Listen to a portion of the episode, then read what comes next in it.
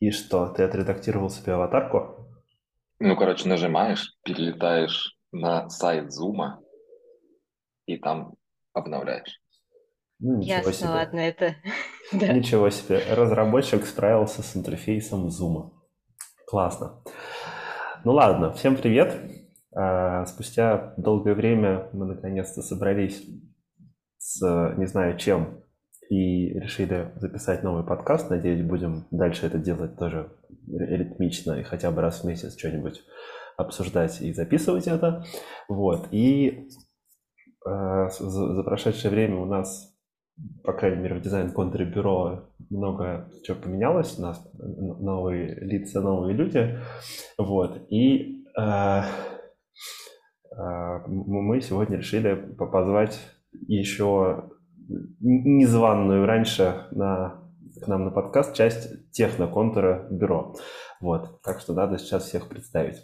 Собственно, я Миша Нозик, меня там, наверное, все знают, кто до этого слушал подкасты. Вот, с нами сегодня из гостей а, Аня, Нина и Леша, которые являются разработчиками в бюро. Сейчас мы еще поспрашиваем, кто чем занимается. Вот, со стороны дизайн-контура а, с нами еще Максим, Иван и Илья. Что примечательно, все дизайнеры, выпускники школы, и, по-моему, почти все ребята из, из техноконтура тоже. Могу, конечно, ошибаться, но вы меня поправьте, если вдруг я ошибаюсь. Нет, не ошибаешься, все кроме меня. Вот. Ну ничего сейчас мы тоже про это видео поговорим. Э, привет, ребята. Привет. Привет, Привет. Привет. Ну, Привет. класс, класс, привет. Э, ну, собственно, у нас такая интересная история, когда мы еще задумывали вообще а, пообщаться с техноконтуром. Мы сначала э, в прошлый раз, вот эпизод, который последний раз был подкаста, он выходил, получается, еще прошлой зимой. Мы тогда позвали В- Васю Плавнева и Игоря Петрова, э, разработчиков с бюро. И Вася с Игорем что-то рассказывали про всякую магию в техноконтуре. Я их спрашивал, а, про то, как, как, как там, что у вас работает под капотом и так далее. И, и Вася это тогда говорил, что очень рекомендует позвать э, как раз вас, ребят, чтобы узнать с, с вашей стороны тоже, что как происходит. Вот. И, а мне было еще вдвойне интересно, потому что вот э, и Аня, и Нина, получается, у нас это такие а- активные, не знаю, как, как правильно говорить, разработчицы, разработки. Как, как вас лучше называть? Как Разработчик я. Разработчик. Да, я разработчик. Так, Программист. окей. Фронтендер. Ну, Класс. Вот, и мне было очень интересно тоже узнать, что как. А, вообще, как вы по- попали, так сказать, в профессию, все в таком духе. Вот, давайте, может, с этого начнем. И не знаю, правда, с кого. Кто хочет первый сказать? Давай я. Давай. С чего начать? Какой вопрос первый? Ну, Так. вообще, как ты попала в разработку, а потом как попала в бюро? А, В разработку, ну, вообще, это моя профессия. Я в университет поступила на эту специальность и все время после выпуска работала тоже в этой сфере. Ага. Поэтому это было всегда. А в бюро как попала? Илья Бирман мне посоветовал а, заглянуть э, на одну вакансию, тогда в бюро была открыта. И я написала Васе Половневу. Мгм. Вася мне ответил, меня пригласили в буфет, а потом в бюро. А как ты с Ильей познакомилась? А с Ильей я была подписана на его телеграм-канал, и он там один, однажды написал, что сайт про Игею не имеет мобильной версии у него. И он хочет сделать мобильную версию и открыть для предложений. Ну вот, я написала Илье, мы с ним сделали мобильную версию сайта для Мгм. Игеи, и вот так с ним познакомилась. Угу. Ничего, как, прох- прох- как проходило интервью с Васей, интересно? Но сначала это была переписка, я откликнулась на вакансию, Вася, как обычно, ну, в бюро принято, прислал вопросы, я ответила, а потом был созвон по Zoom, где Вася мне рассказывал про работу в бюро, Угу. а, ну и спрашивал про меня. Что рассказывал, что тебя привлекло? А, ну, я, во-первых, знала уже, что такое бюро, поэтому, в общем, то, что он рассказывал про бюро, было известно, а он рассказывал больше про продукты бюро, которые, с которыми придется работать, про технологии, которые там используются. Ну, мне было все интересно. Угу. Поэтому ну, содержательно получилось интервью, мне все понравилось. Понятно. А Вася что спрашивал? Я никогда с Васей не проходил интервью, но мне кажется, что он должен быть таким прям. Ну, технических вопросов Вася не задавал на самом деле. То есть там это была беседа больше, а не проверка э, там, типа моих знаний ага. в области разработки. Не, ну я, я, я так и думал, на самом деле, но тем не менее просто интересно, что Вася спрашивает. Ну, про опыт да, слушай, это было три года назад, я уже долго точно не помню. А-а-а. Он спрашивал про опыт работы, э, какие были запоминающиеся проекты, по-моему, про это спрашивал. Угу. А, вообще про жизненную позицию, можно так сказать. Ну, чем, чем увлекаемся, чем занимаемся. Угу. Так. Круто. А что ты первое делала в бюро, когда вышла на работу? Первое делала в бюро? Я вот, например, помню я... свой первый проект бюро. А я помню первое задание в буфете. Мне нужно было починить виджет главреда в книге. Там у нас есть такие задания, когда э, текст... Это в а, книге есть... инфостиля? Да, в книге инфостиля. И надо, было, надо убрать, по-моему, надо было убрать слова паразиты, что-то такое. И там была ошибка. На некоторые слова виджет, по-моему, не реагировал или реагировал неправильно. Их не надо было убирать, а они Э, считал, а Виджет считал, что надо было, я вот это mm-hmm. чинила. Mm-hmm. Точно помню это задание. Ну, а потом mm-hmm. все как-то пошло дальше. Было много заданий с книгами, с сайтом. Угу. Понятно. Я к своему стыду книжку Макса так до конца не пролистал. Что-то, мне кажется, она такой большой, что не все время не нахожу время. Да, блин, действительно большой, 240 разворотов. Окей. Клево, спасибо. Аня, расскажи ты. Да, ну у меня в начале похоже, у меня тоже образование. Я училась в университете на специальности прикладная математика и информатика, то есть я математик и программист. Кстати, как, если я не путаю, как у Васи прям специальность. Ну, она такая базовая, основная для uh-huh. математических факультетов, они всегда большой набор по ней делают. Uh-huh все классические вузы. Потом я работала в ВУЗе вычислительном центре. Потом меня немножко качнуло в сторону, я работала в научно-исследовательском институте. И потом я уже пришла в школу дизайнеров, отучилась в ней до конца. Mm-hmm. У нас уже были как раз первые проекты, когда были команды, первые команды я застала. И mm, наш проект был, был самым последним. Эм, о, это, наверное, был 17-й год, мне кажется. Подожди, а я не помню, что у вас был за проект, дай попробую найти. В общем, первые команды, когда первый раз был выпуск командами. Там, где учился Сёма Сёмочкин, который сделали а, кто студент. студент.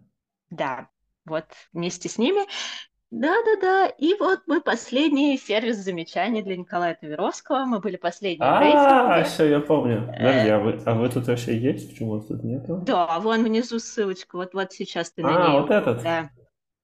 Да. Все, я помню. Я помню, да, это была интересная защита. Ну да, мы еле ускреблись, в последний момент защищались мы даже на промо-странице. Вот это вот то, что, да, это у нас получилось в конце. У Коли сейчас другой сервис, он по-другому работает. Да, видимо, Выглядит уже не так. Не промо-страница уже тоже. CSS лишилась. Да, всего лишилась, как оказывается. Вот. И, ага. и когда там выбирали ребят, э, ну, там же есть пожелание, как бюро зовет потом кого-то после защиты, меня не позвали. Угу. И прошло полгода, и пришел Коля и позвал меня работать в школу. А ты, ты по, тебя я... не позвали как кого, как дизайнера? А, у меня вообще была странная роль. Я училась в школе дизайнеров. Ага. Я закончила как дизайнер, но во время нашего проекта, из нашего проекта прям ушел руководитель. Я стала как бы фактически я стала руководителем, чтобы мы до конца это все закончили, потому что у нас было два дизайнера в команде, и как бы так было удобно. А прогул кто? А, у Коли, если вот брать именно сам сайт, который вот замечание, который первый открывался, там был сторонний программист, он запрограммировал нам все на реакте. А. а если брать промо, то промо уже делала я, потому что оплаченное время программиста кончилось. Ну, проект у нас был, это просто куча косяков вместе. Понятно, ну, первый блин комом, это нормально. Ясно. Окей, так, и Коля позвал тебя в школу.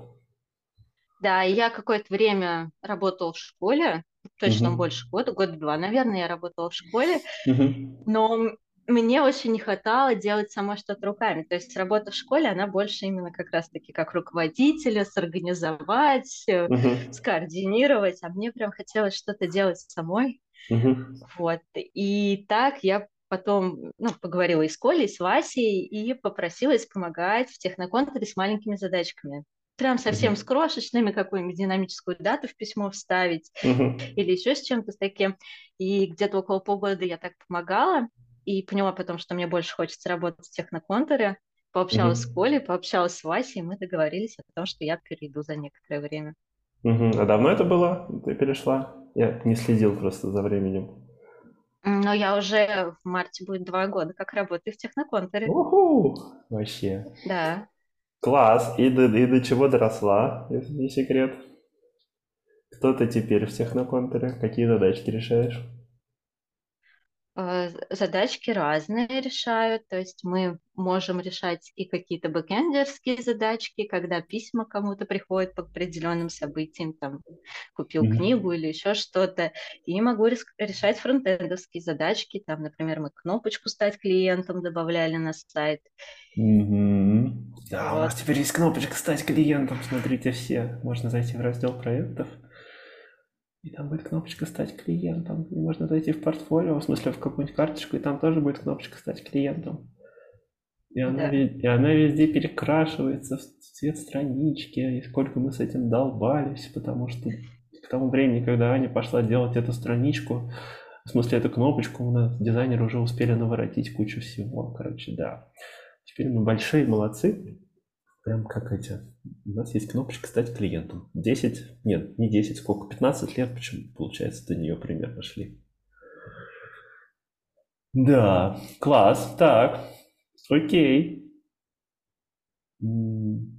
Леша, скажи ты, ты же тоже через школу? Ты же у меня был? Да, я тоже через школу. А я, кстати, я... прости, Леш, влезу. Я была у Леши на защите, я еще работала в школе, это была наша первая онлайн-защита, и я Леша помню прям с защиты.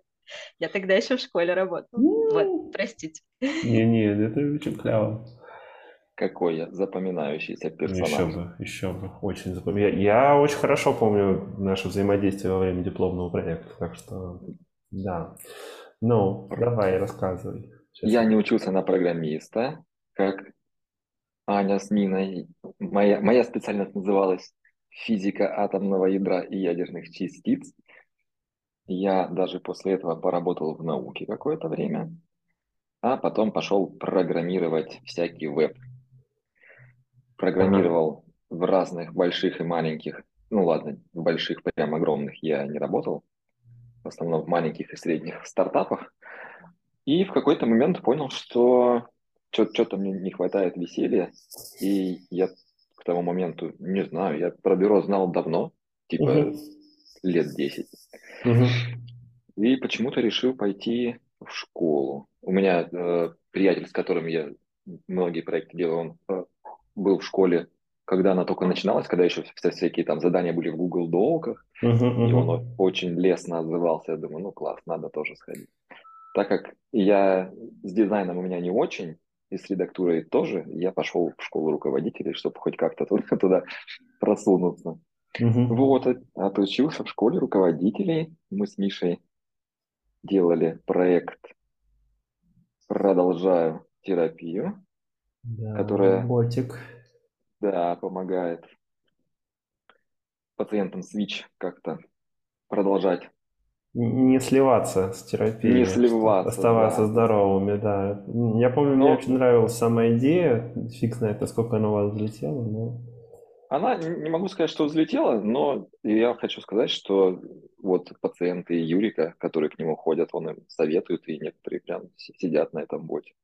Классно. их немного, но это работает. Ну, я скажу так, что каждая жизнь Круто это это. уже огромное достижение.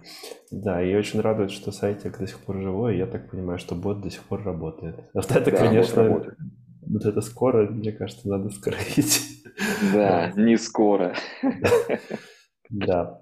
Окей, окей. А мне было большое, огромным удивлением, я помню, когда вот, ну, за- закончился, э, закончилась третья ступень, вы защитились, и потом, мне кажется, ты в, в анкете еще на второй ступени указал, что ты хочешь в бюро разработчиком или что-то такое. В общем, для меня это было огромным удивлением, потому что у меня было ощущение, что я так думал, ну ты типа там что-то программируешь, я помню, что ты там прогал этого бота сам и так далее, я думал, ну типа там что-то чувак увлекается.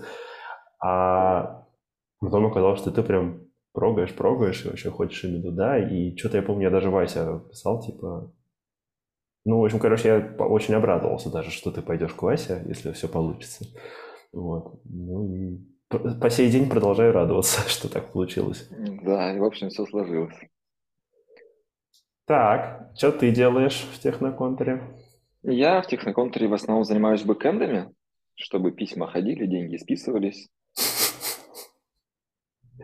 Так, лекции открывались и все Мгм. такое, чтобы в школе там тоже был порядок. Но я фронтендом тоже могу позаниматься. Вон мы с тобой как-то делали.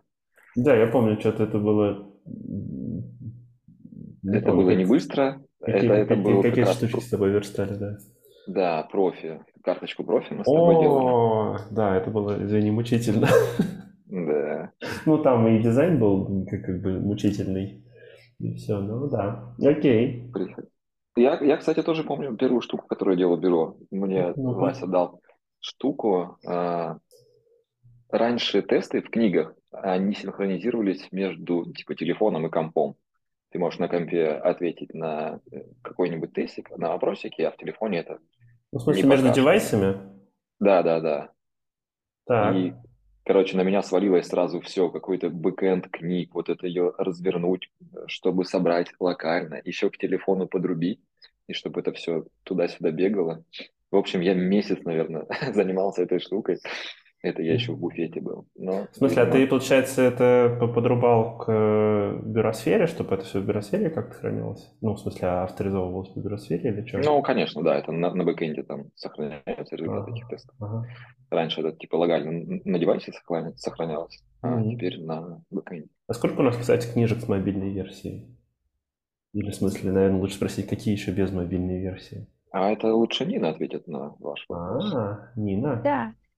Без мобильной версии сейчас только три книжки осталось. Шахматы, карфоты и метро. Но метро уже в работе. А, то есть я Шахматы, так прицельно открыл метро и там как. И в смысле, типографику вы уже перевели на... Типографику давно еще сделали. Я так понимаю, типографика, пользовательский интерфейс были одни из самых первых, И которые... даже перевели. FFF со всеми его этими... И FFF тоже. Да, я, я пришла, когда я уже начала с информационного стиля. М, Понятно. Клево.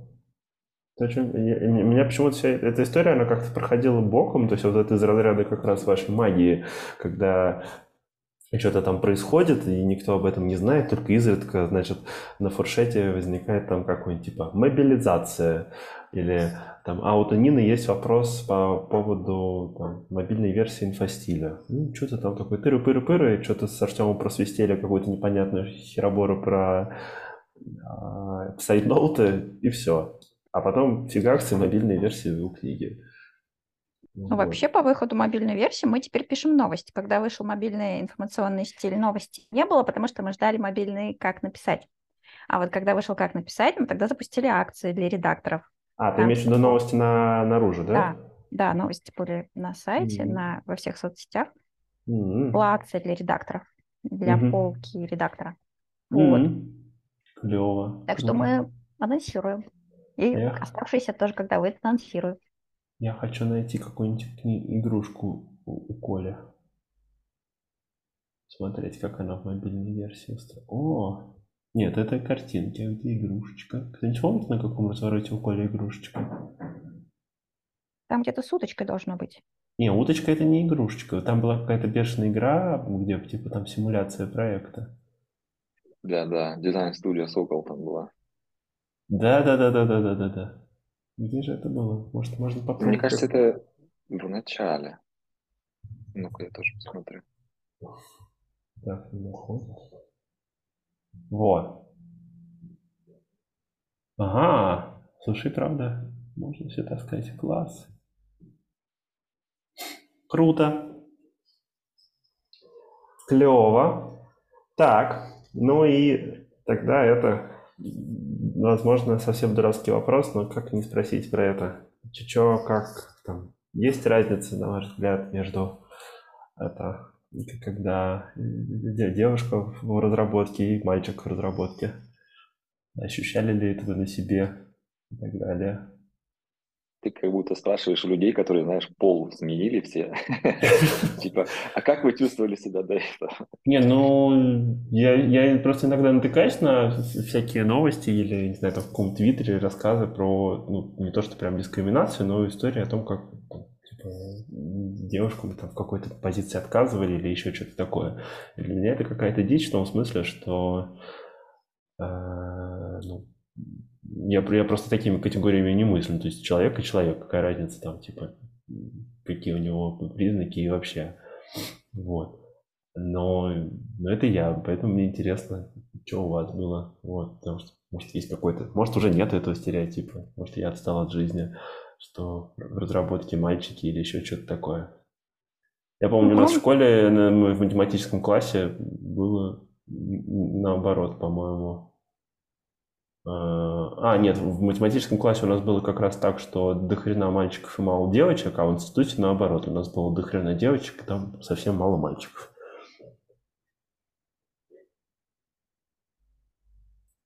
Ну, вот у меня так же. Я не вижу разницы. Какая... Главное, чтобы э, человек соображал, мальчик он или девочка. Не важно. Mm-hmm. Я тоже не сталкивалась. Более того, на мехмате у нас даже было там на три, что ли, девочки больше, то есть примерно равные группы. И как-то mm-hmm. все спокойно. Ну, у нас было 28 человек, и из них было всего три девочки на информационном сети, ой, на кафедре информационных систем на моей специальности. Ну, тоже ничего такого не было. Mm-hmm. Все ровно. Mm-hmm. Понятно. Ну, видимо, может быть, ну и вообще клево, что так и есть. Да. Так, ну хорошо, давайте тогда что, про магию. Ваш, хочется посмо- вашими глазами посмотреть на то, что вообще происходит в техноконтуре, что происходит в бюро и так далее. Вот, кстати, Илья, Иван и Максим, вы тоже там не стесняйтесь, если что-то спросите и так далее, а то я, что я тут это, театр одного актера устраиваю. У нас, типа, это техноконтур в гостях у дизайн-контура. Хорошо. Ну что, расскажите, давайте, как у вас там в техноконтуре все происходит? Как вы успеваете вообще все так делать?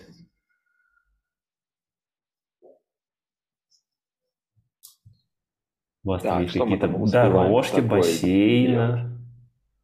А, ты имеешь в виду организацию работы? Ну вообще, ну то есть мне, мне, я же говорю, что для меня по-прежнему, несмотря на то, что Вася иногда что-то рассказывает, для меня Техноконтур выглядит как какой-то магический ящик, который берет и делает всякую красоту. От э, книжек до карандашика, на котором работает, работает сайт-бюро, и уже не только сайт-бюро, до вот этих всяких фигней с э, акциями, шмакциями школы и, и, и типа при этом подпольно у вас там еще какие-то бешеные бэкэнды, э, которые автоматически там что-то делают. Вот. А, а вас при этом там не то, что прям дофига людей. То есть как?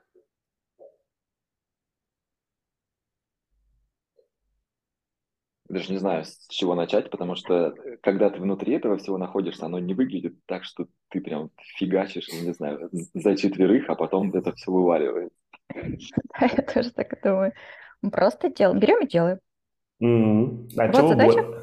Ну вот задача, значит, надо сделать, значит, берем и делаем. Ну как задача приходит от кого?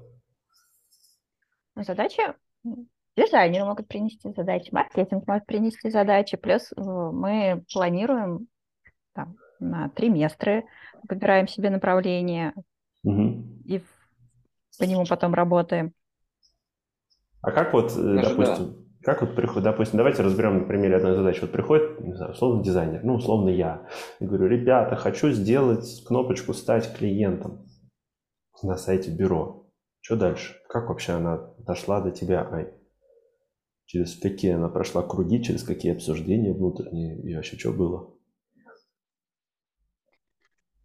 Но она просто приходит где-то нам там в почту как-то формализованно, что сделать, как сделать, как оно выглядит, там с макетами. А потом, наверное, мы обсуждаем. У нас есть же планерки раз в неделю или как? Стендапы, Планерки? да? Стендапы? Стендапы, да? Так, да, мы так. называем их, насколько я знаю, стендапами. Вот, раз в неделю, и мы там можем распределить, кому она попадет.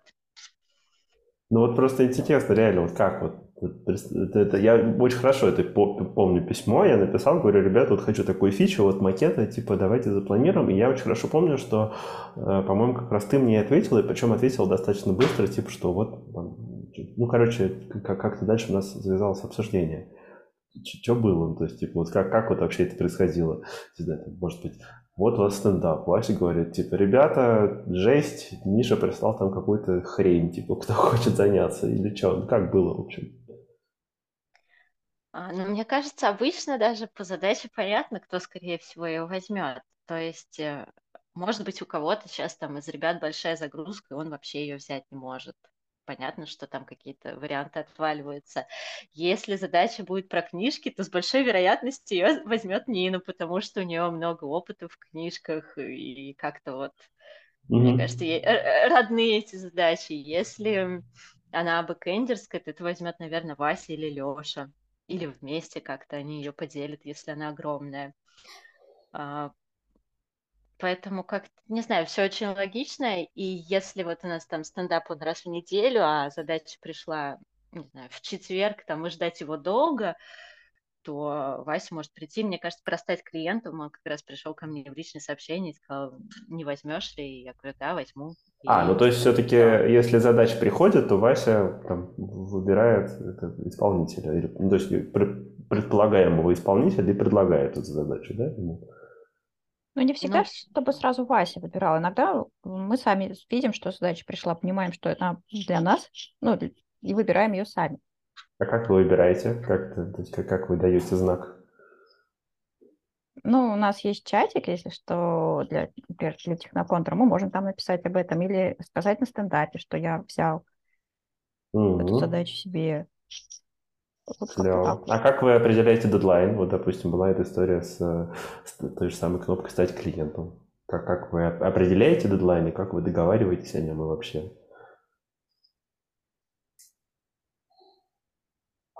Ну, Мы как-то прикидываем, наверное, по загрузке и по объему работы, который кажется. Потом добавляем запас Так. и, и пытаемся поговорить о таком дедлайне, если оказывается, что он не подходит, что-то там. В смысле, с клиентом Да. пытаетесь, договориться, Ну, предлагаете? с вот- тобой, Ага. ну да, Ага, да, ага. вот конкретно А Вася как в этом участвует в оценке дедлайна? То есть, ну, то есть у вас происходит Ну, мы можем посоветоваться в чате. Ага. Можем посоветоваться в чате. Я помню, как-то Леша приходил с какой-то задачей и спрашивал, сколько примерно займет. Так, так, Про так. Леша. Мне кажется, там были баннеры. Ну, Да, то есть он до баннер. этого как-то про баннеры, да. А, версточка. Я помню, Да, кстати, да. Леша мучился с этими баннерами. Это были баннеры лекций, по-моему, да? Да. Угу. Леша как-то молчит. Про, пробарабанил про баннеры и замолчал. Ну, то есть, если я правильно понял, то я, все это так мне интересно, потому что мы же сейчас в дизайн-контуре как раз тоже пе- перестраиваем всю структуру у себя, э, чтобы уметь работать и с э, клиентскими историями, в смысле, с внешними клиентами, и с э, внутрибюрошными задачками, ко- которых все больше и больше становится. Вот. И мне в этом смысле очень интересно, как у вас. И получается у вас так, что приходит какая-то задача, она может прийти по почте, видимо, может еще каким-то образом прийти, но, в общем, приходит задача, и дальше и, и кто-то из вас вызывается, или Вася как-то там предлагает кому-то эту задачу, это может происходить на фуршете, ой, на вашем стендапе, или может происходить э, в чатике, да? Пока mm-hmm. правильно все? Вот. Да, и, дальше, и, и дальше исполнитель оценивает сроки. Если он что-то сомневается, то он посоветоваться приходит. И, в общем, в конце концов, он приходит к пониманию каких-то сроков и согласовывает их с клиентом, да? Да. Так, хорошо. А, а как дальше происходит? Вот ты, допустим, начинаешь кодить. Ты кодишь, кодишь, кодишь. Как ты понимаешь, что ты все кодишь правильно, и вообще все хорошо и так далее.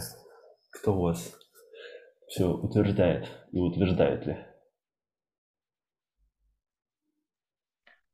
Ну, у нас, наверное, стандартная для разработки история. У нас есть э, репозиторий, да, и там угу. есть код-ревью. То угу. есть ты пишешь, отправляешь свой код и зовешь кого-нибудь из ребят на помощь посмотреть. Угу. Класс.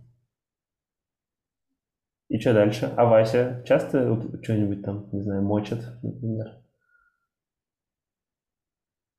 Ну, не то, чтобы мочит, не то, чтобы мочит. Он помогает сделать все очень хорошо. Угу.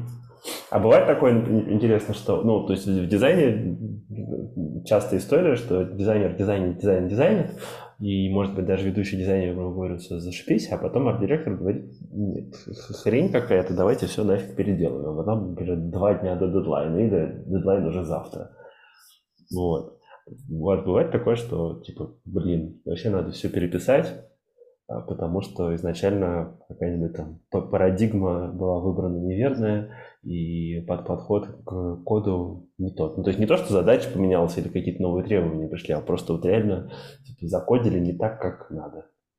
Слушай, у нас в этом плане есть преимущество, потому что если дизайн, он всегда на фасаде, то код, он как бы скрыт, и ты просто видишь, что оно делает, ну и делает. Если там сильно напортачил и сделал не так, как надо, в любом случае ты можешь это запустить и переделать уже после. И конечный пользователь не заметит этого. В этом ну, а плане вообще... за, за два дня. Ну, а я, кстати, такого не помню, что прям надо да. было все, все, все переделать перед Прям за два дня такого не бывает.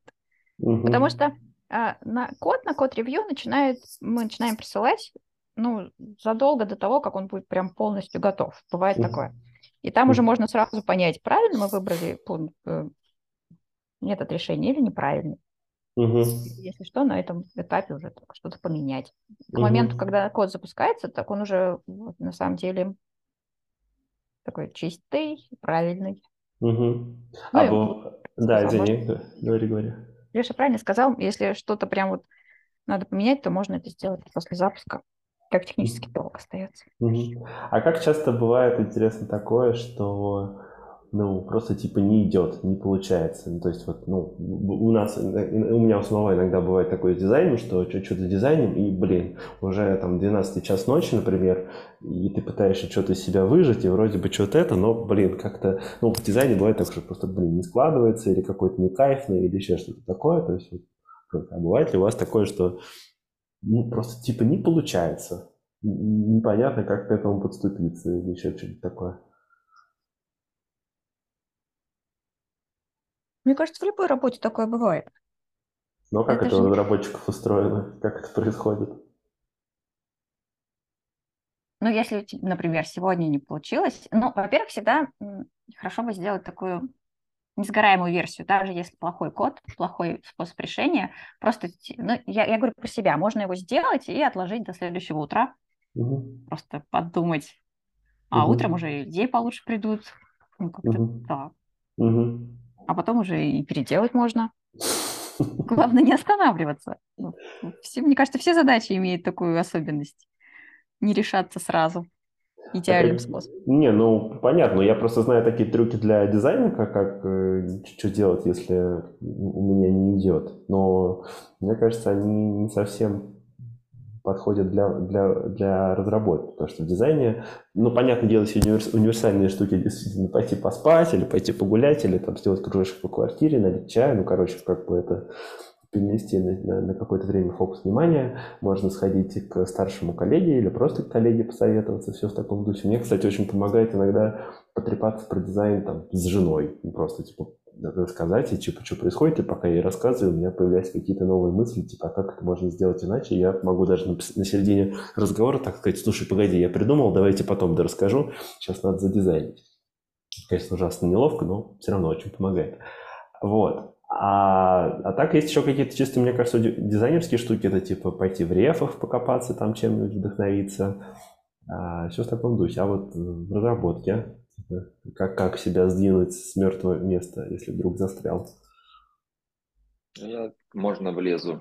Давай. А, мне кажется, нет, нет такой прям проблемы, э, как с дизайном, потому что в дизайне ты что-то придумываешь, а когда ты программируешь, у тебя уже есть там типа обрисованная задача, по которой ты Просто должен сделать, чтобы оно заработало.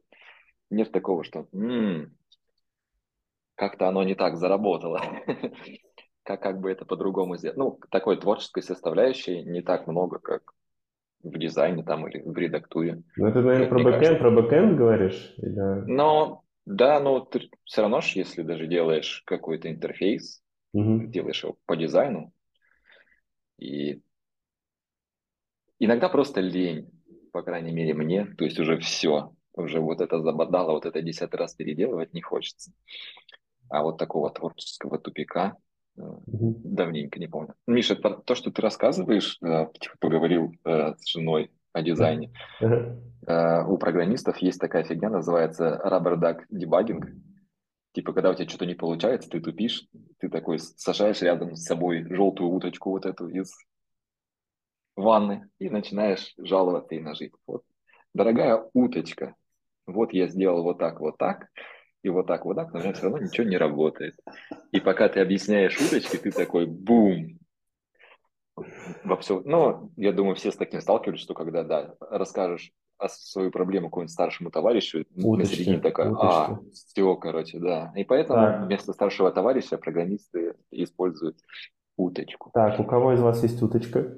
А у меня это не уточка, у меня это, знаешь, как получается, когда я отправляю pull request в репозиторий и готовлю его к ревью, я обычно описываю в комментарии, что я сделала, почему я сделала. Ну, у нас есть шаблон, мы там ага. должны точно написать, что и зачем мы делаем. А еще я оставляю от себя комментарии, где описываю логику, ага. а, по которой я сделала эту задачу. И иногда, когда я пишу, а, я, я, я знаю, что это сообщение потом будет читать там Вася или Леша или Аня.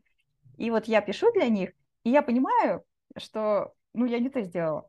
То есть пока я вот эти мысли в текст ага. перевожу, и уже становится понятно, что не то. И тут можно остановиться и переделать, и уже представить другой pull request. В смысле, переделать э, код, который ты собирался...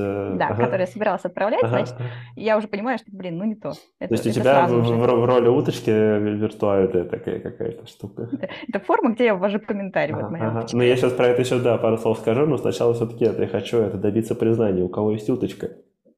У меня есть уточка. Я ее на работу не ношу, но она у меня есть. Желтая прям? Прям вот такая, каноническая. Класс. Аня? У меня нет уточки, ну, с которой Ладно, я разговариваю. Я, я, я у детей отобрал, на самом деле. Это я не сам себе купил. Вот. Вот же ж ты. А что у тебя вместо уточки? Или тебе не нужна помощь уточки?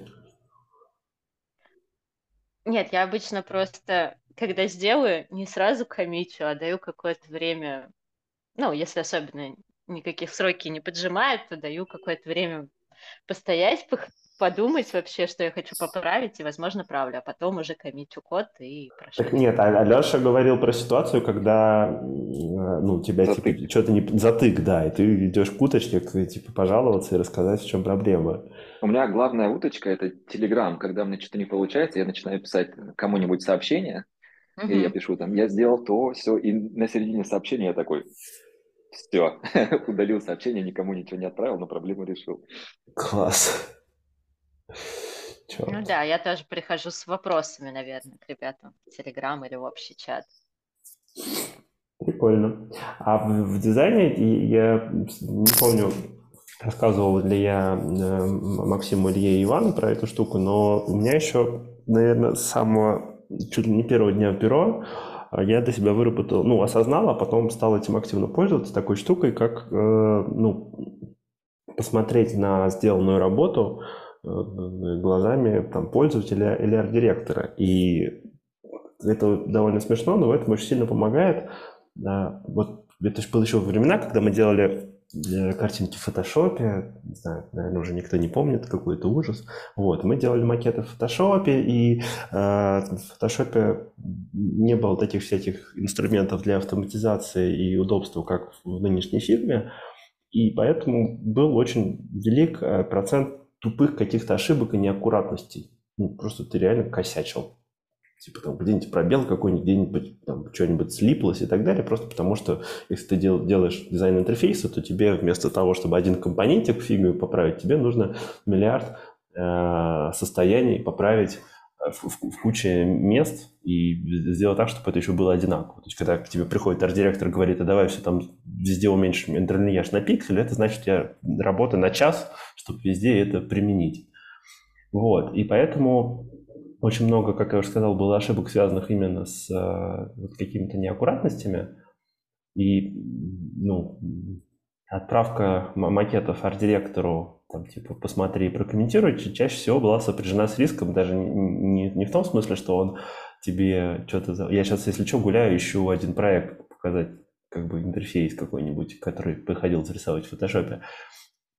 А, а, вот чаще, чаще всего в придачу к комментариям по поводу того, что а, ты типа сделал, там, не знаю, концептуально есть какая-то фигня, у тебя еще вот миллиард там каких-то косяков графических. Ну вот, пример там какого-то интерфейса, который я в свое время под руководством Ильи Бирма нарисовал в фотошопе. Это причем еще и у маленький кусочек.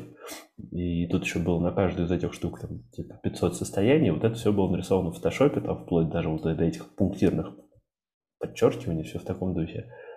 Вот. И было очень весело это все править ручками в 2 часа ночи. Вот. И, соответственно, мне, чтобы, когда ты все это фигачишь в фотошопе, ты в какой-то момент ну, глаз замыливается, и ты можешь перестать видеть вот эти косяки.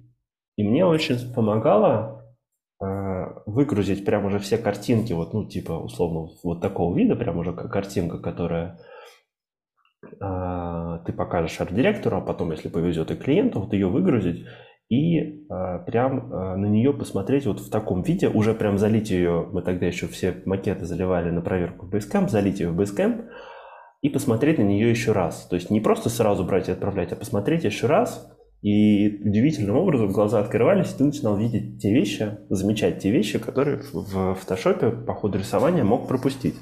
Вот такой взгляд типа глазами арт-директора. А иногда очень полезно. То есть прежде чем прям уже отправить, как у вас на ревью, да, ты сначала оглядываешься и э, смотришь. Ну, мне кажется, в фигме то же самое работает. То есть прежде чем отправить ссылку арт-директору на посмотреть, там в Телеграме или в почте, ты сначала еще раз макеты можешь посмотреть перед этим. Иногда какие-то штуки вскрываются. Дизайнеры, возьмите себе на вооружение. Хотя, наверное, сейчас дизайнеры все побегут уточек покупать. Нет? Зачем нам уточки, если у нас есть арт-директор? Ну, ладно. Арт-директор же не сидит рядом с тобой, не улыбается тебе оранжевым клювом. Черт, убедил. А у меня есть уточки, точнее, у меня у жены есть уточки, я могу у нее взять какую-нибудь. Ха-ха-ха. Вот. Блин, про уточек классно. Так, хорошо. Продолжаем. Что-то какой-то был длинный монолог от меня. И вот вы закодили, и потом вы за... Что вы сделали дальше? Дальше проверяем. Надо протыкать все, как ты говоришь, глазами пользователя или арт-директора ага. где-нибудь на стейджинге, что все, ага. все именно так. Как раз, ну не знаю, по крайней мере, я на этом этапе нахожу дофига косяков, хотя перед тем, как начать проверить, я прям сто процентов уверен, что все классно, потому что я уже так давно все, все сделал и тесты написал, и все такое. Угу. такая необходимая процедура, которая выявляет кучу всего. У нас даже где-то есть стандарт «не протыкал, не сделал». Да-да-да, я видел его в Basecamp у вас. Который так, так, так и говорит, что если ты не, не протыкал то, что сделал, то считаешь, что не сделал. А у, у вас есть какой-нибудь, не знаю, там какой-то или вот это и есть процесс тестирования? Я просто помню, что времена, когда у нас еще в бюро работал Серега Фролов, у него прям была эта, типа, там должность, что-то такое, типа, тестировщик.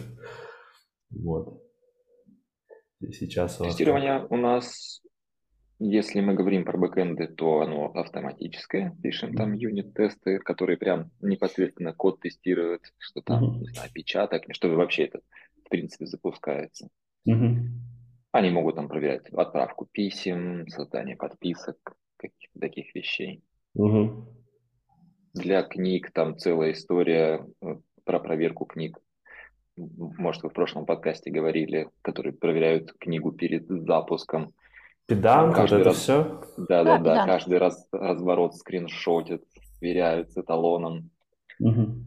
Ну и, конечно, ручное тестирование никто не отменял, просто проверяешь, чтобы Хотя mm-hmm. хотя бы та часть, которую ты сейчас переделал, делал, mm-hmm. ничего не отваливалось. А у вас, э, интересно, есть такая, ну, вот, ну, я так понимаю, что есть момент, что ты сам тестируешь, есть там какой-то окончательный момент тестирует условно клиент, да, типа, ну, там арт-директор, дизайнер или еще кто у вас что там заказал. А есть такое, что может какой-то коллега из техноконтора там что-нибудь потестирует, потыкает, Вася тот же самый.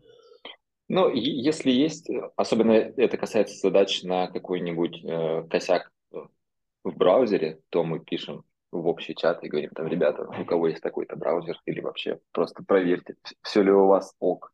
Угу. Такие вещи, ну, просто просим других, а чтобы прям кто-то протестировал за, наверное, такого нет. Угу, угу.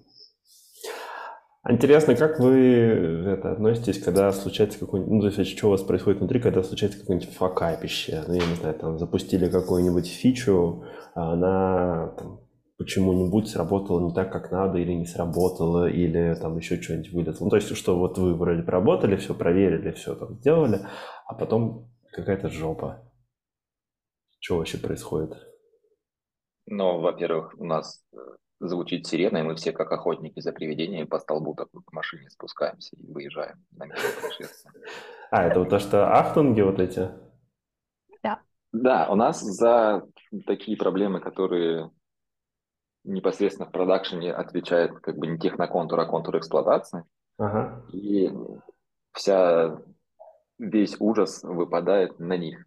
Но если мы знаем, что там как какую-то вещь недавно выкатывал я или Вася или Нина, то, конечно, мы идем там, показываем, что вот, смотри, ты недавно выкатил, там, что что-то пошло не так, посмотри, пожалуйста.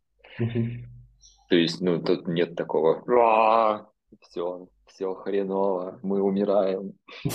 Просто начинаем разбираться. Может, откатим до предыдущей версии, если это возможно. Но я на самом деле не припомню чего-то супер страшного за последнее время.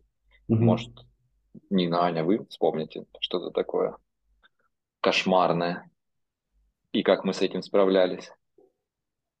Ну, прям чтобы кошмарного, наверное, нет.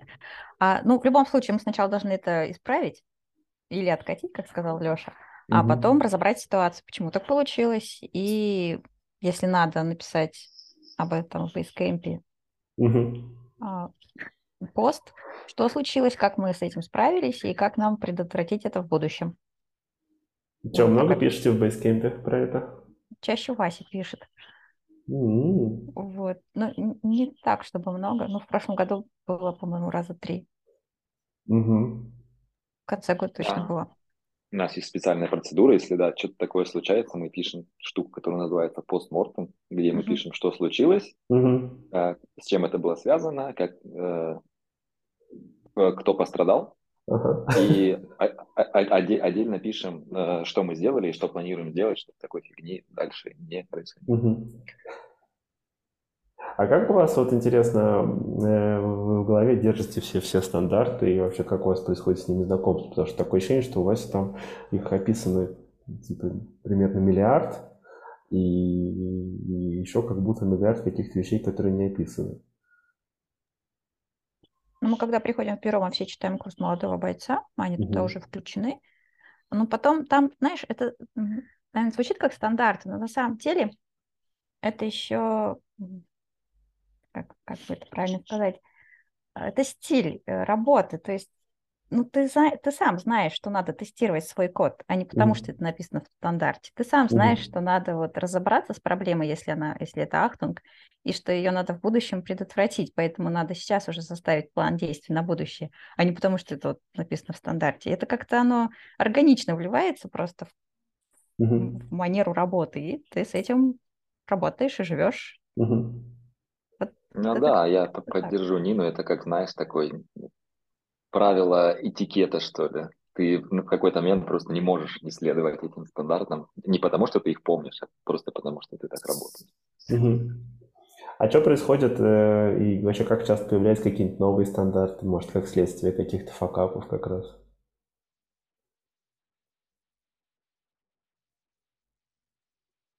Ну, и я в бюро работаю, мне кажется, меньше всех из разработки. Это два года. И я, ну, за это время, мне кажется, несколько стандартов только добавилось.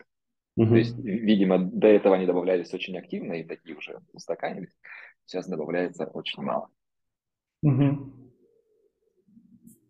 Ну а как происходит? То есть э, там, Вася просто его пишет или может он там как-то сначала вас, его с вами обсуждает или что? То есть вообще как вот он рождается? Сразу пишет.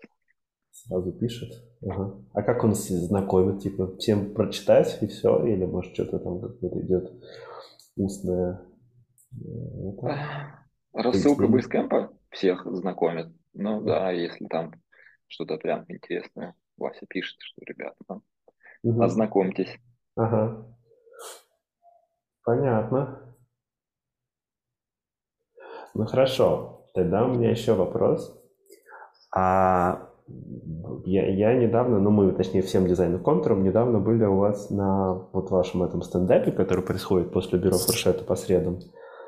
И там происходило, ну, то есть, как бы, у меня такое ощущение, что я не все понял из того, что там происходило. То есть, вы, вы шли по какому-то э, доку, в котором, значит, я так понял, были задачки, которые были у вас на этой неделе. И Леша, по-моему, ты там это, был тамадой, и перечислял, и каждый отчитывался там что-то из разряда плюс-минус, минус-плюс и бла-бла-бла-бла-бла. Ничего не путаю? Все верно. Да. Вот. А расскажите в двух словах, э, как, как, как это устроено. То есть, типа, как задачки в, этом, э, в этой штуке появляются, как они оттуда исчезают, э, как это с, с, соотносится с дедлайнами, и что происходит, если они нарушены. И самое интересное, что означает плюс-минус статус. Ну, задачки тут не исчезают. Это, это как бы история, uh-huh. чем мы занимаемся в течение года. У нас обычно такой документ составляется uh-huh. на год. Uh-huh. Мы каждую неделю. Раньше мы писали каждый день, uh-huh. а сейчас каждую неделю собираемся. Это те основные задачи, над которыми будем работать в течение недели. Uh-huh. Плюс-минус, э, плюсы и минусы, это как раз значит, ты сделал эту задачу или там, или вообще, значит, плюс. Плюс-минус, это значит, ты над ней работал, но до конца не довел, потому что там, может быть, еще надо больше времени, а минус это значит, ты к ней не смог добраться до нее. Mm-hmm. Так вот. Да, плюс-минус такая самая расплывчатая штука. Там да. Ты можешь сделать все, но не запустить, это будет плюс-минус. Или начать делать, это тоже плюс-минус, хотя тебе до финиша еще очень далеко. А как это соотносится с э, дедлайном? Ну, то есть, допустим, не знаю, там, дедлайн и, и, был, а у тебя плюс-минус. То есть, как, как вообще? Ну, это невозможно. Ну как это? вот я, я даже, мы когда были у вас как раз на экскурсии, там точно была такая история, я не помню, по-моему, Аня с какой-то там штукой как раз э, была, по которой я ей никак не отвечал, и она у нее был плюс-минус, и там был э, этот ответ, что Миша там что-то никак не ответит или что-то такое. А дедлайн да, типа уже был у нас... профукан. Да, но у нас есть помимо вот этого документа с задачками, у нас же еще есть календарь техноконтура, там, где вот уже по, по дням недели, колбаски вот эти вот. Да. И все дедлайны видны там. И там каждую неделю закрашиваются, да, когда работаешь зелененький, когда работаешь после дедлайна желтенькие ячеечки появляются. То есть там будет видно, на какие задачи ну, дольше я, срока я... длились, какие вовремя. Ага. Ну, это плохо, когда у тебя плюс-минус, а должен быть твердый плюс. Но ну, просто мне показалось, что там у вас как-то это, это так спокойненько, типа, ну вот, значит, это там типа плюс-минус, Миша что-то не отвечает, ну, может, когда-нибудь ответит. Ну, условно, у меня было такое ощущение со стороны, вот, а, а при этом типа плюс-минус, то есть вместо того, что там типа, а, куча восклицательных знаков, какой тут нахрен плюс-минус, вот, а, типа, вот у вас вот так вот. Я, я не порицаю, если что, не осуждаю и вообще не оцениваю, мне просто интересно, как это все соотносится. Это для меня была самая большая загадка, потому что я все остальное вроде бы понимал, что происходит, а вот эта штука меня ставила в тупик. Ну ты же потом ответила, Аня? Да, но я не помню, как много времени прошло, и в любом случае просто интересно все равно. А если бы не ответил, то что? Я думаю, ты бы ответил, потому что, ну, мы же не бросаем задачи, надо, значит, дожать. Значит, мы будем тебя преследовать. Ну, или кого-то другого. И ну, в Рушете мы бы тебя точно догнали. Да. Ну, я так понимаю, Аня тебя как раз догнала с этой задачей, в пятницу все Не-не, это была какая-то другая история. Это что-то было, по-моему. Я не помню. Аня, что это было? Наверное, как раз-таки, да, стать клиентом, потому что там у тебя были параллельно клиентские проекты, и ты что-то угу. не, не смотрел. Угу. Угу. Хорошо. Э, клево. А, и получается, вот все задачки в этом документе у вас попадают как раз вот через, через то, с чего мы начали, что задачки приходят, и вы как-то их между собой распределяете, и каждый сам себе там помнит, что, что делает, и вот в этом документе они, вы их записываете, и потом на стендапе, видимо, Леша в режиме тамады э, вопрошает, что как, да? Ну, у нас первый документ все-таки это будет календарь техноконтура, где мы ага. рисуем колбаски. А вот ага. потом оттуда в этот документ с задачами на неделю. А как вы, интересно, в те, вот я видел ваш календарь техноконтура, там обычно задачки, ну, типа там минимальные единицы времени недели, по-моему, а, если я не ошибаюсь.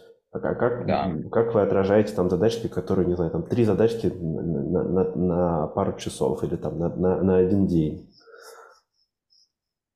Ну, во-первых, в календаре, скорее всего, там будет какая-то надзадача, которая включит в себя все эти три. Ну а если mm-hmm. они действительно маленькие и важно их в календаре отразить, ну одну под другой, просто они в одной неделе будут и все.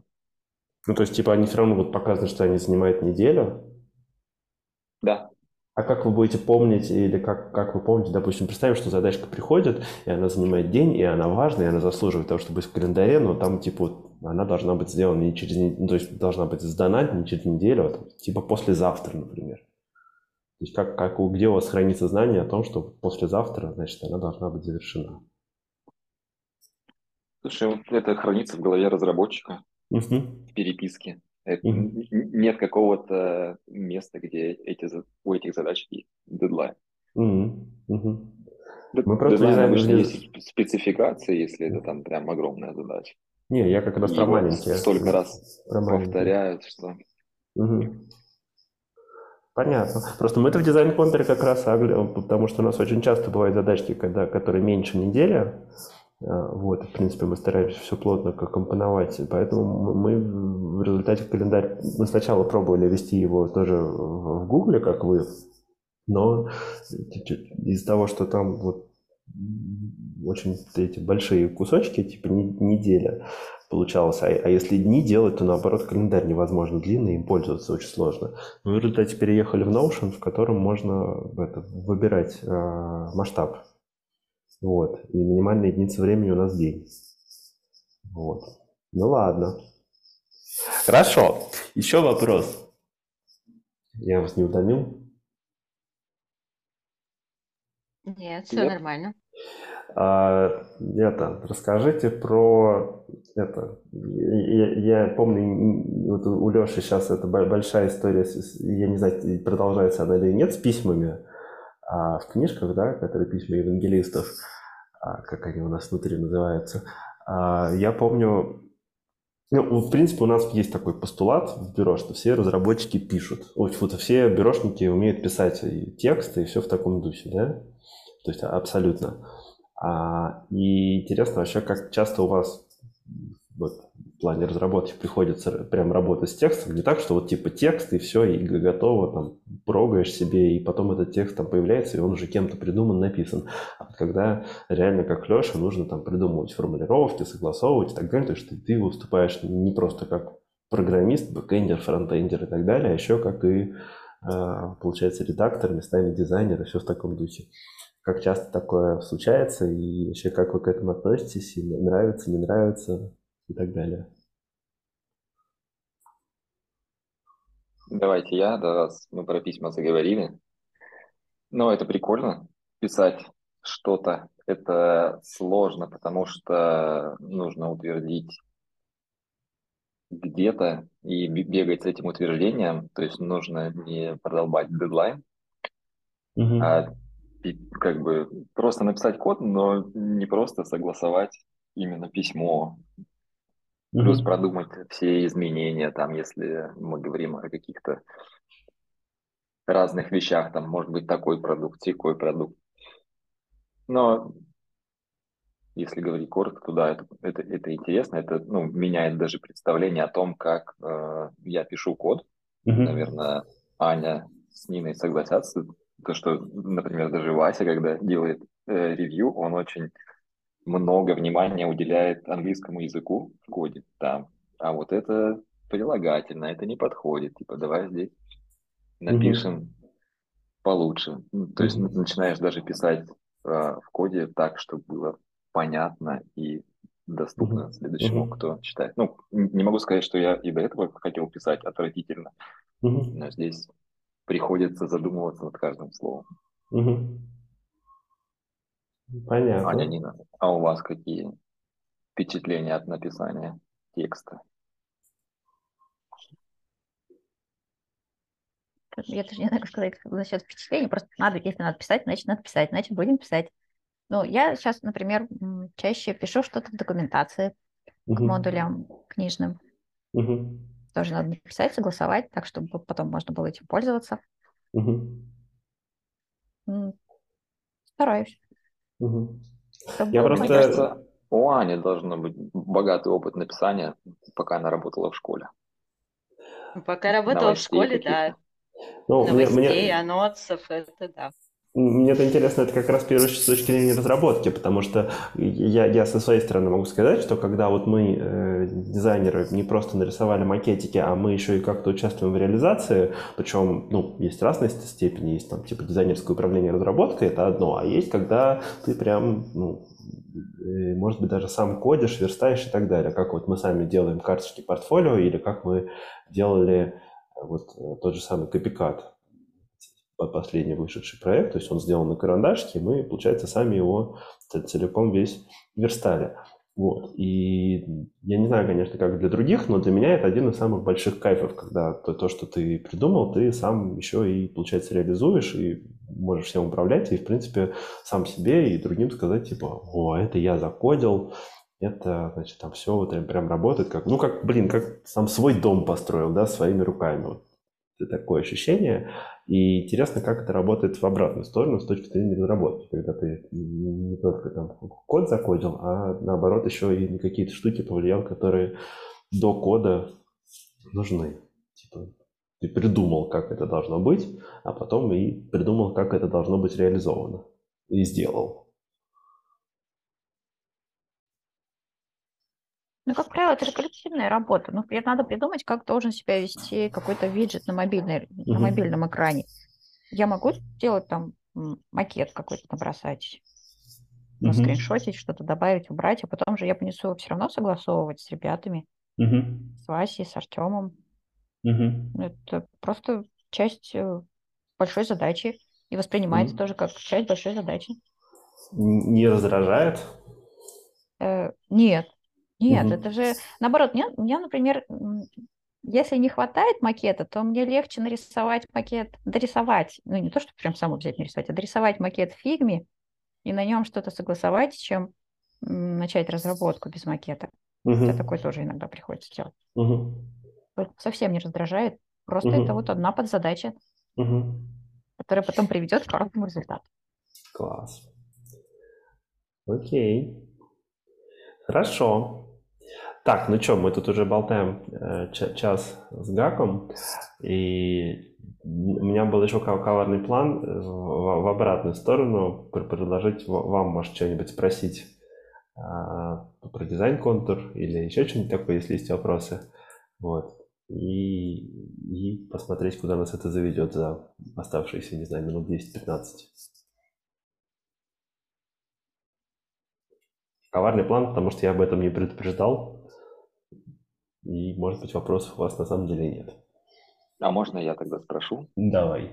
На твой коварный план. А, Миша, расскажи, как вы оцениваете объем работ?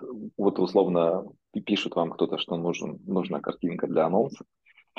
Как вы понимаете, на, на сколько, сколько времени займет?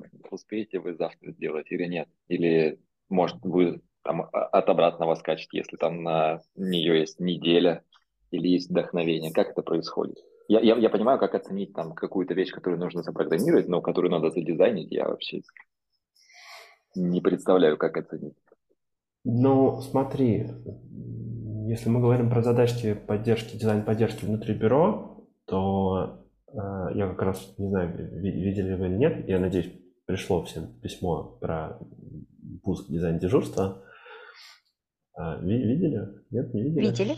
Ага. Да, вот. конечно. А это так, такой плод нескольких недель там такого плотного обсуждения внутри дизайн-контура, вот, ну и следствие там по пара лет работы дизайн-поддержки в том виде, в каком вы ее там отчасти знаете. Вот, обычно у нас происходит такое, что все-таки к нам приходит э, клиент, там, условный Коля Таберовский или маркетинг, или Артем Горбунов с э, желаемым дедлайном, потому что у них нет балды, там какая-то штука, типа, «А давайте сделаем, а, например, там, э, не знаю, там, Черная пятница или еще что-нибудь такое, что типа, вот оно должно быть в любом случае открыто тогда-то. И там уже хочешь не хочешь, ну, значит, ну, нужно думать именно категориями, как не когда мы успеем, а типа как мы успеем к этой штуке. И если вдруг оказывается, что задача там офигеть сложная, и мы не успеем, то мы просто об этом так и говорим, что вот так, вот так не успеем. Причем одно время я был довольно вредный тип, и я э, просто явно говорил, типа, не успеем, все. А потом ну, и, и сейчас, в принципе, стараюсь исправиться. И вот дизайн дежурства, который мы открыли, а точнее откроем на следующей неделе, это тоже попытка все это по-хорошему настроить, как хороший сервис. Мы вместо того, чтобы говорить просто не успеем, мы будем предлагать а, какие-то решения, то есть согласовывать, типа, что может быть там, вот это, от этого отказаться, или вот это упростить, или вот это сделать иначе, или еще что-то такое. Вот. Это, то есть, более классическая ситуация, что у нас уже есть дедлайн, и обычно этот дедлайн такой, что а, ты там, там особо не разгуляешься, там реально нужно придумывать, как успеть.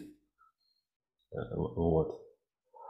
А если же ситуация, что у нас времени дофига, то есть задача пришла заранее, или, может быть, мы даже вольны сами себе выбирать дедлайн, то, ну, Тут, наверное, чем-то похоже на, на вашу историю. То есть мы э, смотрим, грубо говоря, количество элементов, которые нам нужно на выходе отдать. Да? В принципе, смотрим, как, какого результата от нас ждут. Бывает, что от, от нас ждут картинки, бывает, что от нас ждут шаблон, бывает, что от нас ждут э, какие-нибудь залитые файлы куда-нибудь, бывает, что и верстку могут ждать, если это что-то, что можно сделать на карандашике. Вот. И если речь идет чисто про картинки, то мы смотрим, сколько таких элементов вообще нам нужно сделать, насколько они подобны друг другу. А, и пляшем от этого. То есть чаще всего, если речь идет про какую-то акцию, которую нужно оформить, то это там, ну, как правило, есть какая-то одна тема, одна картинка, которую дальше нужно рассовать на несколько форматов. Там квадратный, ВКшный, может быть, еще какие-то ребятам нужны производные там на разные какие-то этапы этой акции или что-то такого. Ну и, ну, короче, это как просто берется там не знаю, там, скажем, дня два на дизайн, ну, то есть это наш чисто внутренний дизайн, что мы э, между собой дизайнер, дизайнер показывает арт-директору, арт-директор что-то комментирует, И там, за, за два, ну, может быть, три дня мы там захреначиваем. Вот. А дальше еще какое-то время закладывается на то, чтобы а, ну, расплодить эту историю, получившуюся на вот эти все форматы. Вот, но оно как бы меньше. А бывает такое, что может быть там какое-то сборище уникальных картинок, тогда там уже все гораздо сложнее, в том смысле, что ну, времени больше нужно, потому что ты не можешь просто взять и расплодить. Вот. Но мы, сейчас все это еще как раз будем смотреть, как получается, потому что я сейчас привожу примеры каких-то собственных расчетов, и до последнего времени, не знаю, там, до, до осени вот всяким оформлением акций очень часто занимался я сам, а, просто потому что дизайнеры висели на клиентских проектах или на каких-то более крупных задачах. Вот. я как, как Сэм относился очень, ну, нехорошо, я бы сказал, с позиции, так сказать, ну, если представить себе как процесс внутри компании, вот, мне, мне было очень комфортно, но с, с точки зрения процесса в компании было, мне кажется, нехорошо, потому что все происходило у меня в голове. То есть приходила какая-то задача, у нее был какой-то дедлайн, и, и, и я просто отвечал клиенту, ну, типа, окей, задачу взяли, вот, и, значит, знал, когда дедлайн, и спокойно себе занимался какими-то другими делами. Ходил на встречи, смотрел, что сделали дизайнеры, бла-бла-бла, а между тем э, это, в фоновом режиме придумывал себе, а что я такое хочу там изобразить. И э, в какой-то момент это ближе к дедлайну уже эта идея находила, ну, то есть идея достаточно сильно прожаривалось у меня в голове, и я понимал, что я хочу сделать. И я просто садился это и рисовал. А, и так как я очень хорошо могу рассчитывать свои силы, я очень хорошо понимаю, сколько времени у меня что может занять нарисовать, ну, я просто в нужное время садился и успевал это все нарисовать. Вот. Ну, таким образом, я, по-моему, делал а, какой-нибудь у нас было вот в 22 году летом Господи, как тут понять, где тут лето? Нам, видимо, нужно уже подзаголовки в э, новостях. Была, помните, такая новость про этот, про со, со, середины лета, вот. Это было в июле. Ты да. проскроллил сверху экрана у тебя сейчас. Где, вот, где, где? Чуть-чуть выше. А, вот, да, вот эта штука. Вот, вот я, я, я очень хорошо помню, как я, я, я просто типа, ходил там всю неделю, думал, ну, середина лета, середина лета, а потом меня раз и щелкнуло, я вспомнил этот фильм, ужастик э, «Солнцестояние», или как он там назывался, на русский переводился, не помню как. Вот, у меня всплыло ощущение, что надо сделать что-нибудь такое сектант, сектантское, с кругами, и при этом, чтобы было вот ощущение какой-то жары. Поэтому у меня тут такой кислотный фонд, и вот это всякие крутящиеся круги и э, монотолщинный такой шрифт, чтобы это было ощущение какой-то вот этой такой сектантского какого-то алхимического круга. Вот. И я эту штуку нарисовал, она мне дико нравилась, и я ее принес Коле Тверовскому. Коля, помнится, ее тоже лайкнул, и, и все, что там было, оставалось, это а, Артем в какой-то момент пришел там с правками, ну, они продолжали додумывать эту акцию, он предложил э, прям явно написать середины лета, чтобы было понятно, что это вот такая, типа, было название у этой акции, мы еще немножечко дизайн подкрутили. Вот. Как-то так. Ну вот если говорить про всякие баннеры или что-то такое, то есть какие-то задачки именно связанные с поддержкой внутри бюро. Если речь идет про большие проекты, там все гораздо сложнее, там э, ну, ты, ты, в принципе, наверняка знаешь этот процесс, что сначала понимание задачи, очень хорошее вникание, потом прям подробное планирование по неделям, что когда должно быть, промежуточные какие-то гвозди и так далее. То есть все, что у нас вот есть в в этом шаблоне а, проекта, суть за, за задание на работу. Здесь вот есть прям такой типа план этапы и сроки. Здесь вот там написано неделя, типа что делаем, какой результат, какие даты, все в таком духе. То есть план большого проекта у нас всегда уже в каком-то таком виде. Не обязательно таком прям формализованном, если это не клиентский проект, а внутренний, но там всегда уже есть промежуточные гвозди и прям четкое понимание, что к какому дедлайну должно быть готово. Вот. Понятно, спасибо. А вот когда ребята берут себе задачи, Иван, Максим, Илья, ты для них, Миша, подтверждаешь, ну, вот они определяют срок, сколько они будут делать задачу, они должны у тебя согласовать, и правильно это расчет, или они сами потом по этому же расчету работают, а ты просто Ну, следишь, чтобы они успели в свой же дедлайн. Смотри, если речь идет про большие проекты, то там э, всегда пока что в планировании больших проектов участвую я. То есть чаще всего и план придумываю я, я могу его, конечно, с кем-то согласовать, но чаще всего просто, в принципе, все дедлайны исходят из меня, от меня. Если речь идет про э, какие-то мелкие штуки, поддержочные или, может быть, какие-то подзадачки в рамках там, большого проекта, то я... Ребята, вы, кстати, меня поправьте, если я где-то чушь несу, и на самом деле все не так, может быть, у меня какой-то перекос. А, вот, но я ребятам редко говорю, типа, ты, ты сам давай подумай, сколько тебе нужно на это времени, когда я тебе буду нужен для того, чтобы что-то посмотреть, вот, и просто мне, мне, мне скажи о том, какой, ну, типа, сколько времени тебе нужно, согласуй со мной, а потом добавь колбаску еще в календарь. Вот, я не, помню, не припомню такого, чтобы я прям э, ребятам мочил те оценки, которые они называют, вот. А, но я всегда прошу, чтобы они мне явно сказали все-таки, сколько времени им нужно и э, когда мы рассчитываем эту штуку закрыть. Не в последнюю очередь, просто чтобы это у всех вошло в привычку, потому что мы пока еще выстраиваемся, и чтобы ребята сами ну, себе эти рамки очертили, потому что очень хреново работать без, без дедлайна. То есть, когда у тебя, с одной стороны, вроде бы ты можешь делать, делать, делать, делать, а с другой стороны, э, у тебя эти задачки копятся, копятся, копятся, ты их не сдаешь, а они над тобой висят. Это очень, очень неприятно. Мы как раз вот недавно, по-моему, с Иваном на эту тему общались на шефской встрече. Вот.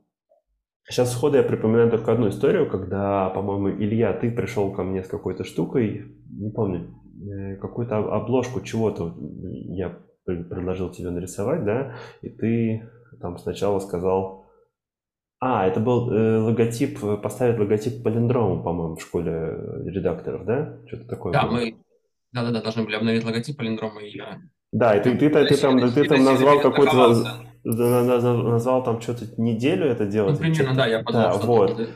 Сейчас мы а, согласовываем, все лучше заложу и будет спокойно всем, да. Вот, то есть что... Илья прям очень серьезно к этой истории отнесся, а я ему говорю, да вроде там задачка типа условно на 15 минут, мы это еще причем в почте обсудили, то есть я ему скинул задачу, она нам пришла э, как э, котлетка в дизайн поддержки, вот, я ему перекинул, говорю, типа, вот, не возьмешь ли ты?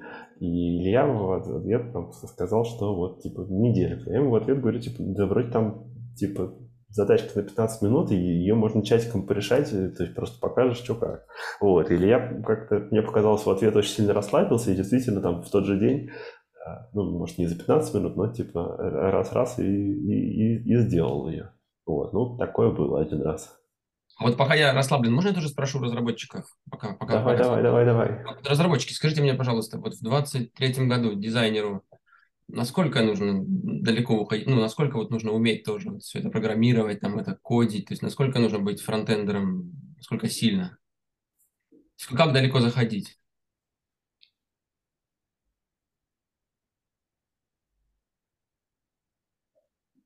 И тишина в ответ. Я все задумаюсь. Да, что просто чтобы всем было комфортно работать, да, то есть насколько, скажем, я должен ну, во всем этом разбираться, насколько я должен уметь там чуть что, может быть, что-то сам поправить, или, по крайней мере, понимать, как это работает, да, чтобы ну, не приходить с какими-то безумными там макетами или какими-то завиральными идеями. Слушай, мне кажется, это очень сильно зависит от компании, в которой ты работаешь. Ну, типа, насколько у них э, сильные руки, вот, чтобы сделать, сделать Вот если я, скажем, работаю в бюро, например, предположим, мне кажется, в бюро что нужно. В бюро, да, тебе нужно с карандашом очень хорошо дружить. Многие вещи сможешь запускать самостоятельно. Ага. А, а, а все безумства э, макета, мне кажется, арт-директор успеет отрезать, пока не дойдут до разработки. Да, и еще, еще вопрос, если можно. Как по-вашему, удастся ли нам ну, в каком-то там обозримом будущем переложить вот эту рутину, эту покодингу на нейросети, например? Опять нейросети. Ну, а раз уж тут нейросеть. Не, ну было, было бы замечательно, но почему-то мне Можно, кажется, может, что можно нет. ли уже что-то на нее переложить, там что-нибудь какой-нибудь механическую работу какую-нибудь там, да? Надо экспериментировать. Что-то по- пока не получается. Пока Мгм. это клево, клево выглядит э, в примерах, когда там какой-нибудь чувак на конференции показывает, там, вот это там закодил, вот это закодил. А если начинать применять в жизни, что-то, что-то, короче, идет не так. Я только соглашусь с Лешей оценкой, что это, по-моему, будет очень хорошо, если рано или поздно получится, потому что чем больше ты можешь переложить э, рутины на машину, значит, тем больше ты можешь заняться какими-то вещами, которыми машина не может заняться. Ну, то есть твоя ценность будет только повышаться. Спасибо. Можно я тоже теперь спрошу Давай. по дизайн-контура? Давай, давай. Я с небольшими вводными. Мне интересно, как у вас устроена работа. То есть я когда переходила из школы в разработку, поняла, что именно вот взаимодействие внутри команд, ну, другое. Ну, тут даже больше про организационное. Например, в школах у нас была одна длинная планерка, она называлась Мгм. именно планерка, раз в неделю и могла доходить до двух часов, где мы разгребали, да, где мы разгребали текущие задачи. Еще могли быть, еще была в то время дополнительная встреча еще раз на неделе, Мгм. там, где мы просматривали шаблоны, ну, в общем, наводили порядок в каких-то процедурах или, ну да, скорее всего, в каких-то процедурах и рутинных задачах улучшали свою Мгм. функциональность школы, да. Мгм. Это было две отдельных встречи. Ну и плюс, если там какие-то такие глобальные события, типа перехода между ступенями, у нас еще была там прям в понедельник, потому что там надо было понять, что у нас происходит и как. И Так. когда я перешла в разработку, я удивилась, насколько мало встреч в разработке. То есть у нас есть вот сейчас одна в неделю после Ну, у вас две. У вас фуршет есть и вот это, и стендап. Ну, фуршет, она общая, знаешь, Но тем не менее, это, это же фуршет. встреча, она очень важная в судьбе разработки, так что, мне кажется, не стоит ее сбрасывать со счетов.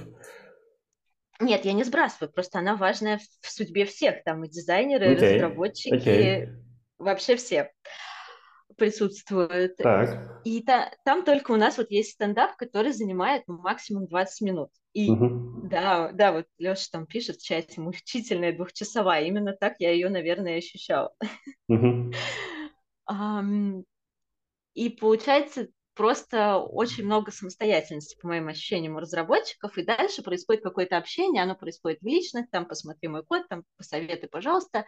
А в школе, например, у нас общение проходило только в общем чате, чтобы, не дай бог, каких-то ответов, ну, если надо будет восстановить какую-то хронологию, Мгм. чтобы она была у всех на виду, кто бы не занимался раскопками, Мгм. да, какой-то ситуации или случае, чтобы она для архива оставалась.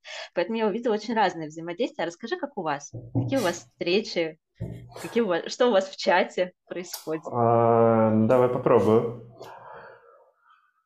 Ну, во-первых, у нас есть э, э, персональные встречи ди- дизайнера с шефом. Э, У у разных ребят по-разному, но в целом не не реже, чем раз в две недели а, встречи происходят. Вот С, с некоторыми ребятами мы встречаемся раз в неделю. То есть это прямо застолблено время, там в пределах часа обычно. У нас э, мы с каждым дизайнером раз в неделю встречаемся и там обсуждаем типа что как там, с, с продвижением в плане роста, какие, может быть, накопились вопросы, и может там что-то потрепаться. Например, когда мы с Ильей встречаемся, он с удовольствием рассказывает, а я с удовольствием слушаю, как у него там какие-то пробежечки, а, какие-то там в области он организовывает какие-то марафоны и все в таком духе. Очень это все прикольно и это тоже за- заряжает. А я рассказываю ребятам, как я себе купил кресло-качалку и теперь из него не вылезаю, как мне удобно в нем сидеть. Вот. А это встреча по росту. Во-вторых, у нас есть а, мы, ну, раньше она у нас была по пятницам, такая встреча дизайнеров. Мы, по-моему, ее завели еще даже до того, как в Техноконтуре что-то такое появилось, именно тоже регулярный раз в неделю. Короче, этой штуке точно уже больше двух лет. А, Была по пятницам встреча, мы встречались и общались. Сейчас мы у вас слезали формат, и мы встречаемся тоже сразу после фуршета. Правда, мы уходим к, себе в телеграмчик, а, а мы встречаемся и первые, не знаю, там минут 15-20 а, с- м, э, разбираем за задачи, которые были на этой неделе и какие задачи будут на следующую. Вот, правда, у нас разбор, мне кажется, как мне, по крайней мере, показалось более подробный, чем у вас, потому что мы ну, не просто типа там плюс-минус, а мы более обстоятельно рассказываем, типа, что у кого как, потому что у нас бывает, что кто-то занимается какой-нибудь поддержкой WorldChess, например, кто-то там каким-то одним клиентским проектом, кто-то, наоборот, внутрибюрошные штуки решает, кто-то какую-нибудь карточку портфолио готовит, а кто-то, типа меня, там, может быть, особо не дизайнит, но при этом какие-то другие штуки делает, которые вообще не на виду, но про которые можно тоже обстоятельно рассказать. И обязательно там следуют какие-то вопросы от других ребят, типа, а что, как, а здесь, а покажи макетик, вот, и, может быть, какие-то комментарии от меня, а, там, типа, что, а вот смотри, ну, то есть сходу я вижу там, например, что что-то, что-то можно сделать лучше или там, иначе, или еще что-то такое, я тоже это сразу комментирую, чтобы не потерялось. Вот. А потом у нас идет обсуждение планов на будущую неделю, и потом у нас обычно идет какая-нибудь флудилка или, может быть, какие-то еще штуки, которые мы считаем, ну, в первую очередь обычно я, просто по долгу службы считаю важным вынести вот как раз на эту встречу. А, или это может быть как раз какая-то задача, которую надо понять, кто будет выполнять, или может быть какая-то организационная штука и так далее. Иногда бывает, что просто кто-нибудь может принести какую-то тему, да, обсудить какой-то вопрос. Еще у нас вот э, бывает, что мы заранее планируем, что что-то хотим, хотим обсудить. Вот, у нас все никак не состоится, что-то все время мешает мы хотим помериться осьминожками, то есть чтобы все заново нарисовали своих осьминожек с навыками, и мы их на встрече обсудили, посмотрели, что у кого как. Вот. Ну, то есть у нас эта встреча сознательно не просто такая деловая, она в том числе потрепаться, но, не знаю, кажется, она у нас тоже в пределах часа длится. А, а еще у нас есть, конечно же, внутрипроектные какие-то встречи. То есть это обычно тоже уже один на один с э, там, арт-директор с дизайнером или ведущий дизайнер с дизайнером. То есть когда уже встреча посвящена какому-то конкретному делу, когда дизайнер что-то хочет показать, согласовать, утвердить или какой-нибудь там в режиме парного дизайна что-то пофигачить. Вот. Но это уже оно никак не регулируется каким-то там, регулярным расписанием, то есть это всегда просто мы договариваемся о встречах и встречаемся. Ну, мне кажется, что так вот 3-4 раза я за неделю с, с кем-нибудь из ребят встречаюсь. Ну, я имею в виду в смысле в общей сумме каких-то 3-4 встреч, 3-4 встречи в неделю а, вот этих нерегулярных у меня происходит, так или иначе. Иногда бывает, что они совсем спонтанные, типа там реально вот типа хочу показать, и условно там когда ты завтра можешь. Вот, например, мы с вами сейчас за, за, закончим за, за, а, а, общаться, и я пойду с, с Иваном, не помню, что уже обсуждать, по-моему, какую-то карточку портфолио. То есть закончим, и я вспомню, что мы там хотели. Вот, и, и у нас есть чатик, прошу прощения, да, есть чатик э, дизайнерский, э, в котором есть, кроме всего прочего, еще Артем Горбунов и Илья Бирман, и там у нас нередко что-то может какое-то обсуждение случиться, но чаще всего там просто происходит бешеный обмен какими-то референсами а, и так далее. То есть я не знаю, может быть, я ребят уже этим достал, но я, по-моему, чуть ли не каждый день набегаю со, с вагоном каких-то ссылок и скриншотов и типа скидываю, смотрите, а вот какая красота, а вот какая красота и так далее, и так далее, и так далее. Вот. Но, правда, сейчас я все еще хочу это направить в более благодатное русло, я, мы это, открыли публичный канал дизайнеров бюро, правда, особо его пока не рекламировали, но я это, стараюсь раз в недельку хотя бы что-нибудь из того, что у нас в дизайнерском чатике просвистит клевое, направить теперь туда, чтобы это увидели не только бюрошные дизайнеры, но и кто-нибудь еще снаружи тоже. Вот.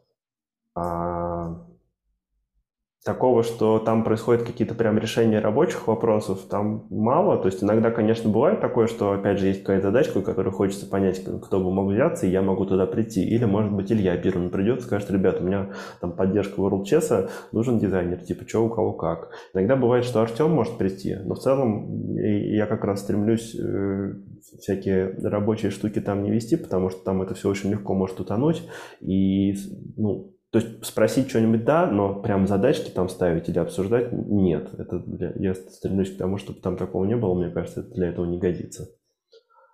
Вот, ну как-то так. Может, что-то упустил, ребят, вы меня поправьте. Ну, у меня нечего добавить. Вот. Получается, ответил, наверное. Миша так обстоятельно рассказывает, как будто знает, как дела в дизайн-контуре обстоят. Странно, что у нас будет что добавить. Не, ну, блин, Вот так говоришь. мало, мало ли что-то упустил. Такое бывает. Ну, я вот со своей точки зрения могу сказать, что очень важную роль играет переписка и обсуждение всяких мелких вопросов, там, показать картиночку, получить какой-то фидбэк в моменте. э, Гораздо важнее, мне кажется, для сделывания дел, чем вот эти регулярные встречи. Они тоже важны, но они больше какой-то формальный обвес. Не, ну они, безусловно, они просто что, чтобы держать в тонусе и вообще, чтобы друг с другом чем-то обменяться. Понятное дело, что в рамках э, конкретной задачки мы там это, это уже персональная там переписка и так далее. Причем иногда бывает такое, что мы можем какие-то штуки, если это какая-то дли- длинная история, то там вообще отдельные чатики даже заводятся. То есть вот как у нас олени были в, на Новый год или Черная пятница в ноябре, там ну, кто-то так или иначе заводит отдельный чатик, и там присутствуют не только дизайнеры, а еще и разработчики, и там кто-то из маркетинга, и, может быть, Горбунов, и там тогда ну, идет обсуждение уже там. Вот. Но вот именно централизованного такого об- обсуждения задач в дизайнерском чатике я стараюсь не допускать. Не то, что я прям э, как-то это мочу, просто я сам этого не делаю, и если вдруг оно происходит, то я стараюсь это направить в русло почты или еще как-то. Вот.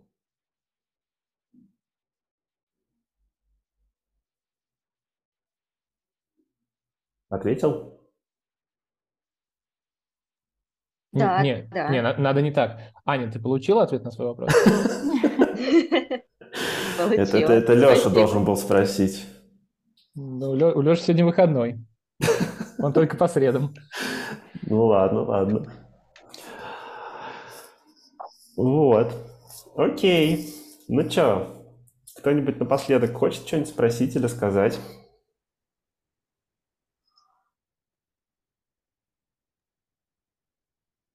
Лес рук. Видимо, нет. Ну ладно, на самом деле еще вагон всего хочется спросить и обсудить. Просто ре- реально уже общаемся часа полтора.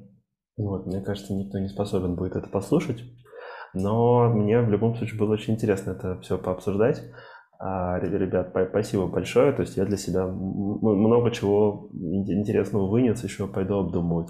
Вот, а вы, кстати, тоже не робейте как-нибудь, соберитесь силами, тоже какой-нибудь подкастик устроите, мы вам его оформим, если что. Все в таком духе. Потому что ваша магия, она все еще остается магией. Вы много клевого делаете. Круто. Мы подумаем над подумаем. этим. Да. Договорились. Спасибо. Спасибо, ребят, что пришли. Спасибо. Давайте, Спасибо, что до, позвали. Спасибо, спасибо. до встречи. До встречи. Пока-пока. Спасибо. Всем пока. Пока.